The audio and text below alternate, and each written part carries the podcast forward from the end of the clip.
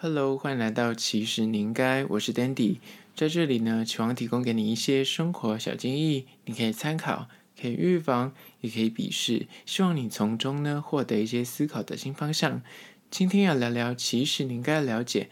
Netflix 新的犯罪现场纪录片《时代广场杀手》不负责影评。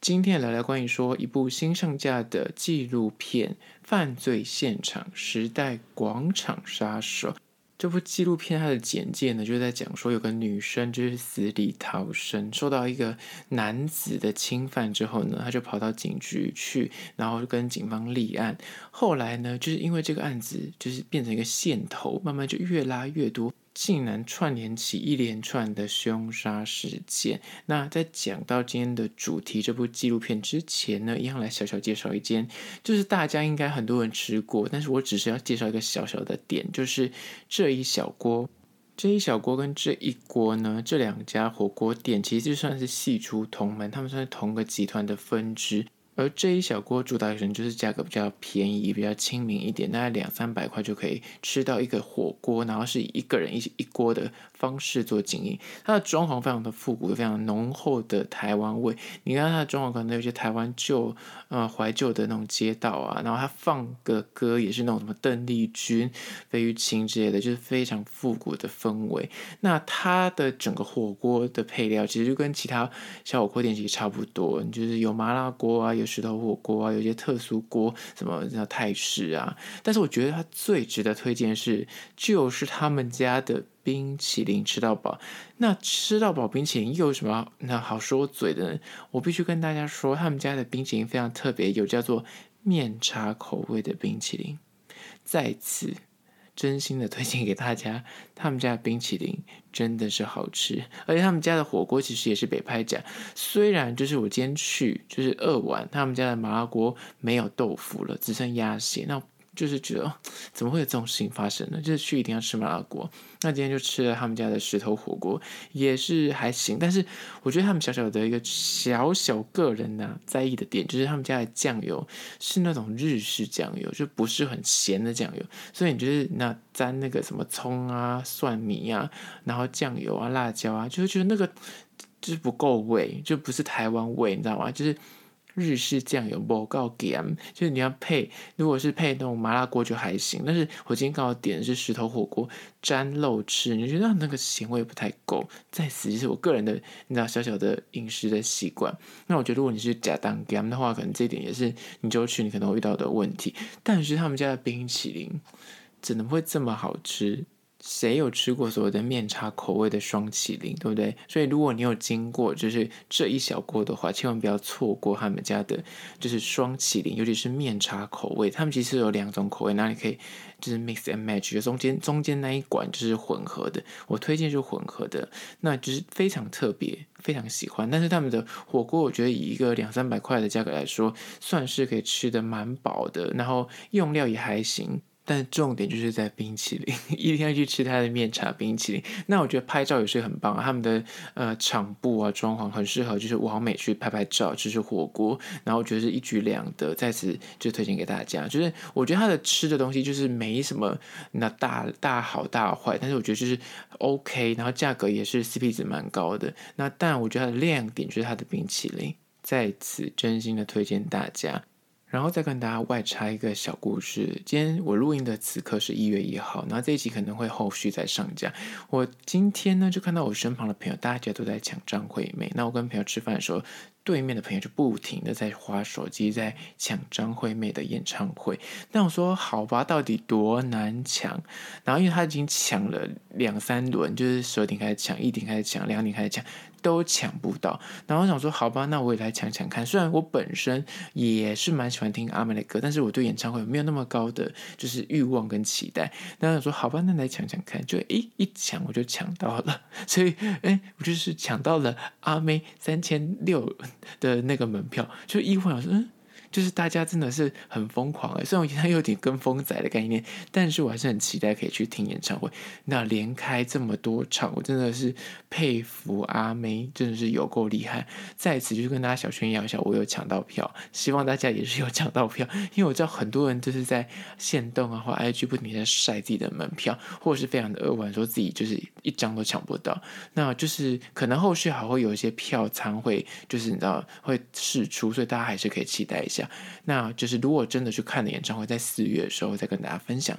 好了，回到今天的重点，就是 Netflix 的犯罪现场《时代广场杀手》这部片呢，它就是在讲说，有一九七零年代在呃那个时候的纽约出现一名就是所谓的躯干杀手的歹徒，他专门就是然后会找一些性工作者，就所谓的。妓女在街上就是跟他们搭讪，然后把他们带到饭店里面去，就是肢解，然后那纵火杀害。那总是他就是那一而再再而三的逃脱警方的追捕。那这部纪录片呢，就是非常有条理的去从细说从头，说为什么这个躯干杀手当初是会呃案情是怎么被发现的，跟他后续就是警方是如何抽丝剥茧，然后去调查出这种种的细节，去串在一起。而且可怕的是，这个连续杀手后续，因为他其实他后来就是他活蛮久，在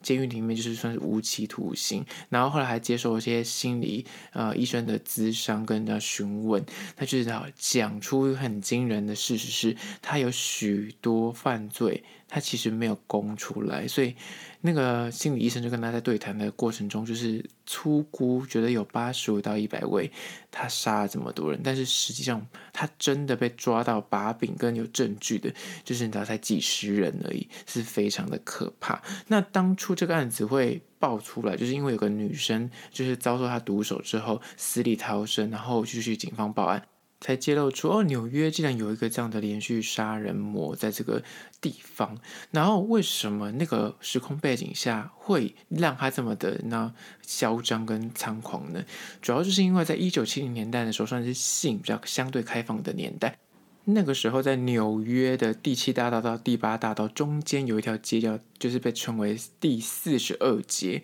第四十二街这里呢，那个时候非常的精彩，因为性开放，所以呢，他们有很多什么偷窥秀，就是你可以去里面，然后给你小小的洞，你可以看那些裸女在里面摆一些撩人的姿势。然后你知道，随着那个口味越来越重，他们的色情产业。蓬勃发展，拍 A 片啊，或是各种就是声色场所，甚至有那种 live 性交秀，那种春宫秀。刚开始就是你知道，就是人的尺度是慢慢的养大的。刚开始的偷窥秀是还会有玻璃，还会有暗门，只会给你一个小小的偷窥孔，让你这样看。后面呢，你要尺度越来越大，就是把那个。孔变成是一个小小的窗户，然后那个窗户呢，本来还有玻璃，后来又把那个玻璃给拆掉，你可以跟里面裸女做互动。然后甚至你知道尺度越来越大，是还有所谓的那种 SM 啊，或是那种 club 啊，换妻 club 啊，就是那种很多夫妻他们固定个时段就会到里面去，然后就是自己配对，这样到暗房里面去，就是尺度这么的大，在一九七零年代那个社会氛围下，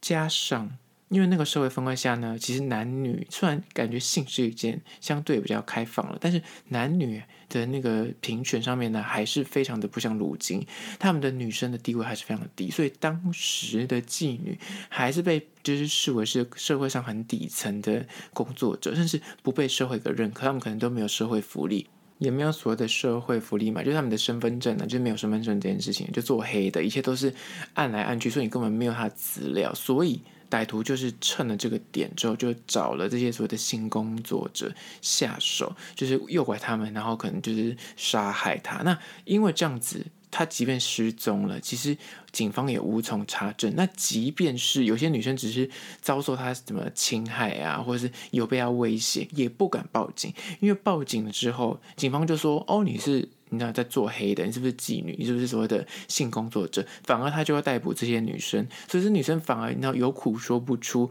被侵犯的，或是被抢劫了，或是被那就是凌虐了，但是他也不敢去报警，因为报警就反而自己会被抓走。那那个社会氛围下，就是很多男生就是越来越尺度越来越大，然后甚至就是觉得有钱就是大爷。加上你刚刚所说的那什么偷窥秀啊，就是然后性相对比较开放，所以大家就会把那些当时在那些做表演都是 A 片产业的女生，就看着说你都敢做这件事情了，那就会把你当成说他即便在路上遇到你，你也是很随便。就会对他们这些职业的女生，就是非常的贬低，甚至非常的看轻。也因为这样子，就导致所谓的连续杀人犯真的有利可图，他就觉得说，我去对这些女生下手，没有人会发现。那这个故事呢，安排就是在用三集的篇幅来记录这个所谓就是连续杀人魔，他当初是怎么样犯案的，他有时呢。刚开始他还是你知道会想要毁尸灭迹，就会剁掉女生的手跟头啊，然后甚至他就扛着头在路上走啊，就是非常的嚣张。然后后续他就越犯案，就觉得说反正我没被抓，就越犯案越嚣张，甚至还有故意留一些线索给警方。然后他当然他有特殊的性癖好，他就会用那种手铐扣女生啊，拿拿刀在女生的身上刺划，然后最后面奸杀，然后才嗯就凌虐她长达就数十个小时，才赶紧把女生给就就。是致死，所以非常的残酷。那刚开始大家就找一两起这种突发的，就是凶杀案的时候，大家还串不起来，因为它就主要是发生在纽约，有两起就是无头的女尸命案，然后大家就觉得说，哦，那可能这两个起是有关联性。后来在纽泽西那边又发生了其他，就是女生莫名其妙就死在那种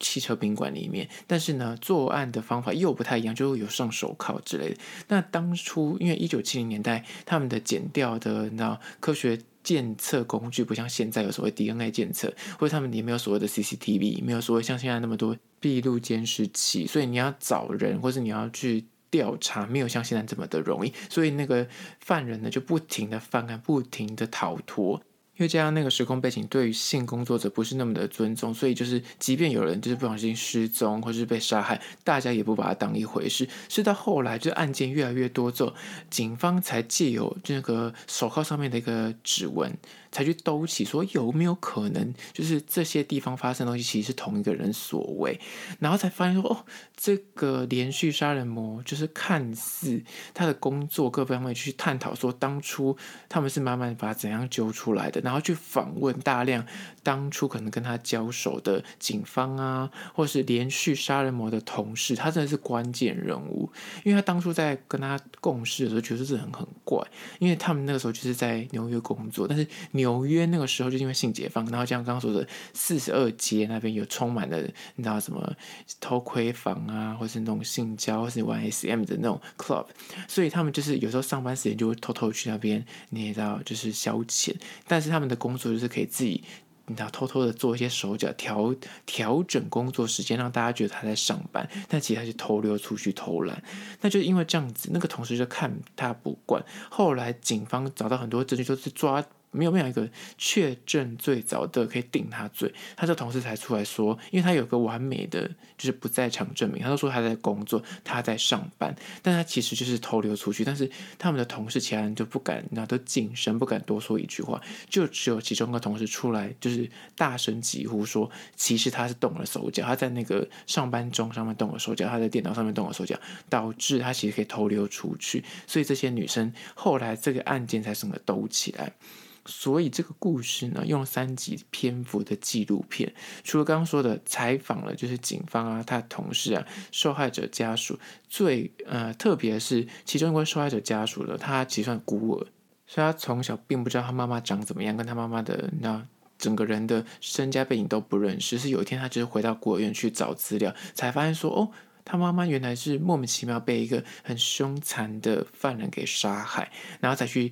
促使他去去多了解说这个案件到底背后到底是怎么样的原因，后续再兜起来，很多案件原来都跟他有关。那甚至大家都以为说，哦，他刚可能刚开始的最有名那两个案子就是从纽约的，就是断头案开始，所以大家都觉得说他就是这么残暴，他都是这样犯案手法。结果整个纪录片到最后面才发现说，原来他其实早在那个。纽泽西的时候，就已经在他们家邻居社区里面犯了好多起案件。但是后来发现说，开始你知道警方有点动作的时候，他才把他的目标转移到就是纽约，然后去专门找性工作者所谓的妓女，去对他们下手。他觉得说他们就是没有身份，所以他杀他们没有关系，甚至他就是可以对他们百般的凌虐，然后他们也不会怎么，因为他觉得他有钱，他有钱就可以为所欲为这样子。那整个三集的篇幅讲下来，就是算明快，然后也是对于这个就是连续杀人魔他的。整个过程脉络蛮清楚的，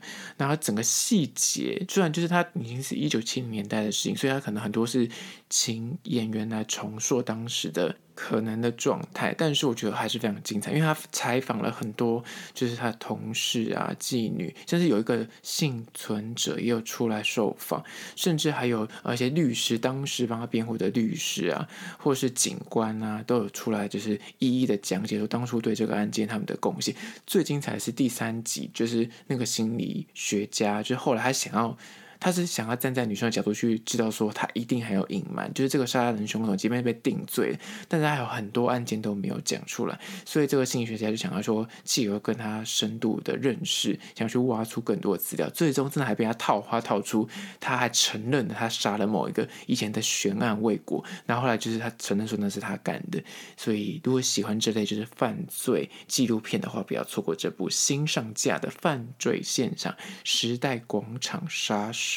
我觉得这部纪录片是除了在讲犯罪这件事情之外，我觉得对于一九七零年代那个时候纽约在四十二街发生的那个性。整个产业的影响兴衰，就是蛮有完整的介绍。如果你对这方面有兴趣的话，我觉得这部纪录片看点有这两个，推荐给大家。我个人觉得还蛮好看，而且它的就是篇幅不长，才三集。如果你看完《华灯初上二》的话，这部可以追一下。在此推荐给你。好了，就是今天的，其实你应该。如果对今天的议题你有任何意见跟看法想要分享的话呢，不管你此刻收听的是哪个平台，快去按赞订阅。有任何的合作邀约呢，都欢迎到资讯栏位那边有信箱，你可以写信给我，跟我联系。那关于说，如果你是用 Apple Podcast 呢，欢迎去留下五星的评价，写下你的意见，我都去看哦。好了，就是今天的，其实你应该下次见喽。